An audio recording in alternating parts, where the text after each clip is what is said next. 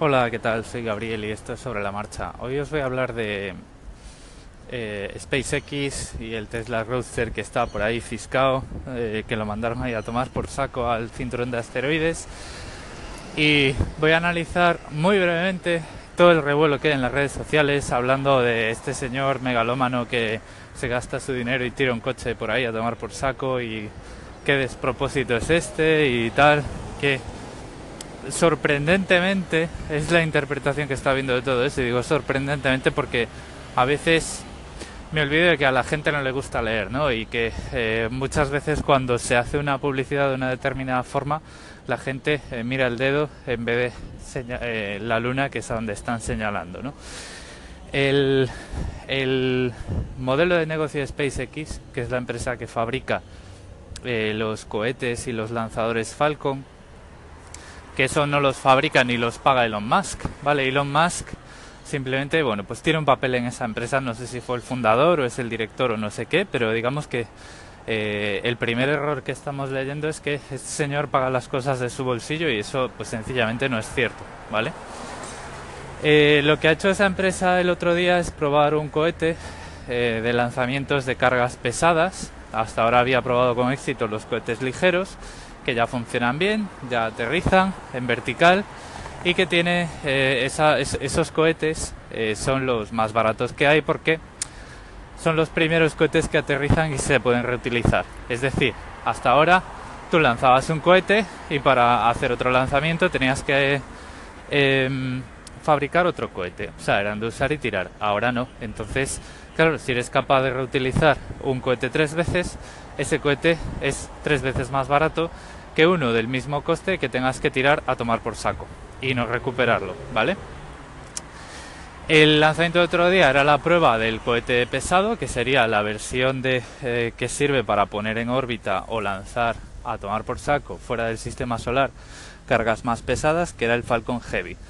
Las dos etapas ligeras que tenía para eh, la fase de despegue, para la velocidad de escape y tal, eran dos Falcon 9, que esos fueron capaces de aterrizar perfectamente por lo tanto, la prueba parcialmente tuvo éxito, pero la etapa pesada, el Falcon Heavy, cuando intentaba aterrizar, eh, se estrelló. Eh, las dos etapas cayeron fuera de las respectivas plataformas de aterrizaje que estaban en el océano.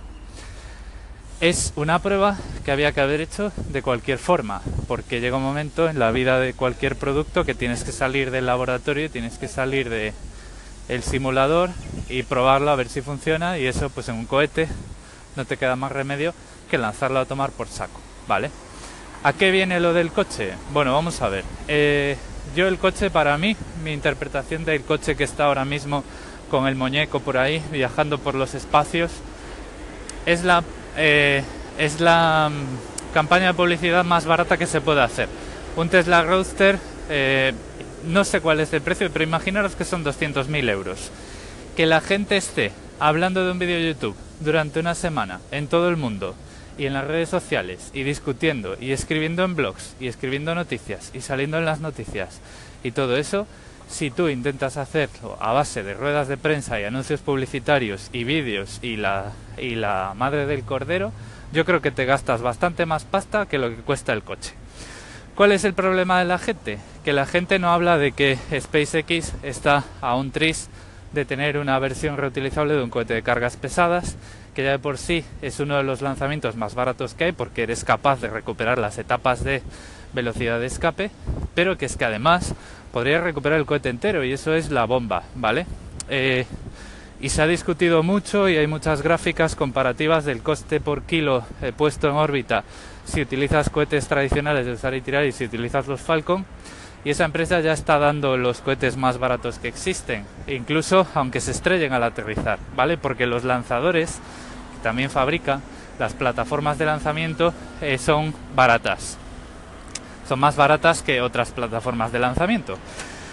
Pero digamos que, eh, bueno, pues la gente eh, le están señalando la luna y mira el dedo, ¿no? Y la gente le están señalando el éxito de una empresa que tiene su modelo de negocio en reducir costes de, eh, digamos, exploración espacial y se quedan con que este tío se ha gastado su dinero en poner un coche, en lanzar a tomar por saco un coche. Bueno, pues voy a continuar un poquito porque eh, aquí puede haber una, un malentendido y podéis pensar que yo soy un fan de Elon Musk o de SpaceX o de Tesla. Eh, no soy un fan de nada de esto, o sea, yo no soy un fan de nada. Para que yo aplauda las cosas, las cosas tienen que ser muy complicadas, ¿vale?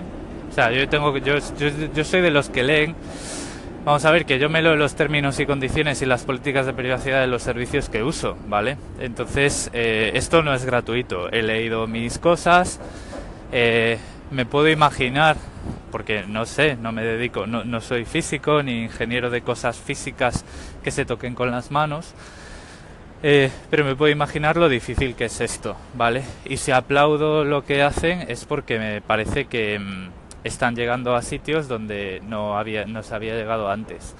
Que nadie se equivoque tampoco, en la tecnología de aterrizaje vertical eh, no es nueva, ya estaba predicha desde hace mucho tiempo, estaba estudiada, lo que pasa que los procesos industriales y los avances intermedios que hacían falta para llegar a poder hacer aterrizar un cohete en vertical, pues no llegaron hasta hace poco.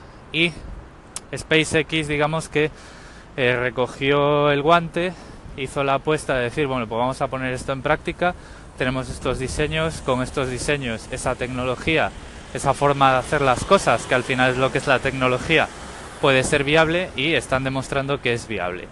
Eh, SpaceX eh, hace mucho tiempo ya que no es una compañía que hace experimentos, ¿vale? Los Falcon 9, la NASA compra misiones con Falcon 9 y está súper contenta, ¿vale?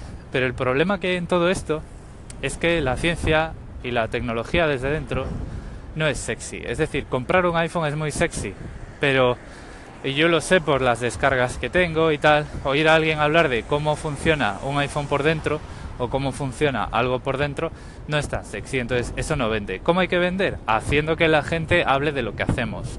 Y desde mi punto de vista, lanzar el coche ha sido súper efectivo, ¿vale?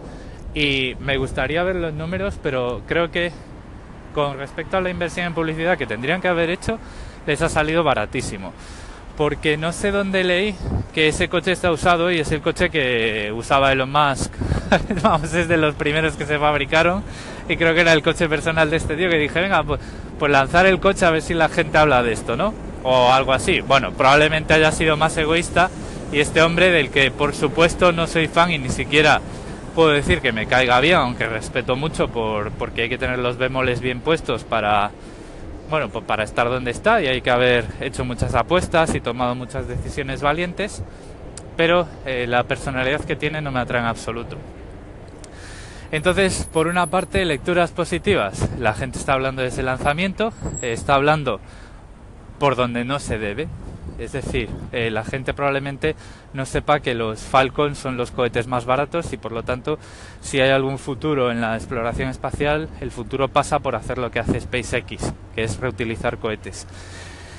Eh, eh, negativo, que la gente está hablando del coche y no, de, no conocen lo que hay detrás de SpaceX, cuál es la misión que tiene SpaceX en, en, la vida, en el esquema de las cosas y por supuesto que eh, se está dando más importancia a Elon Musk que a SpaceX y a los cohetes. Se está dando más importancia a Elon Musk que a los Tesla como coches, ¿vale? Que los Tesla como coches podemos hablar otro día, pero también están cambiando la forma que tenemos de ver el coche eléctrico. Y ese es el verdadero ese es el verdadero mérito de Tesla. Poca gente se puede comprar un Tesla, pero gracias a Tesla eh, los coches eléctricos van a cambiar, igual que gracias al iPhone original los teléfonos móviles han cambiado, igual que gracias al, Macintosh de 1984 tenemos los ordenadores que tenemos eh, y los interfaces gráficos y las experiencias de usuario que tenemos, ¿vale?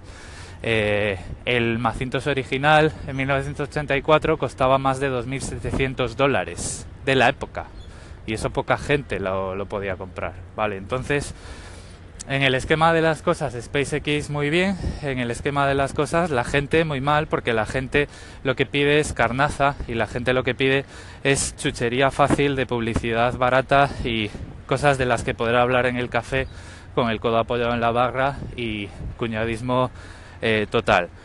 Entonces, bueno, supongo que si quieres que hablen de ti, tienes que dar cosas de las que hablar y por ahí pasan estas cosas. Venga, un abrazo, micro abierto.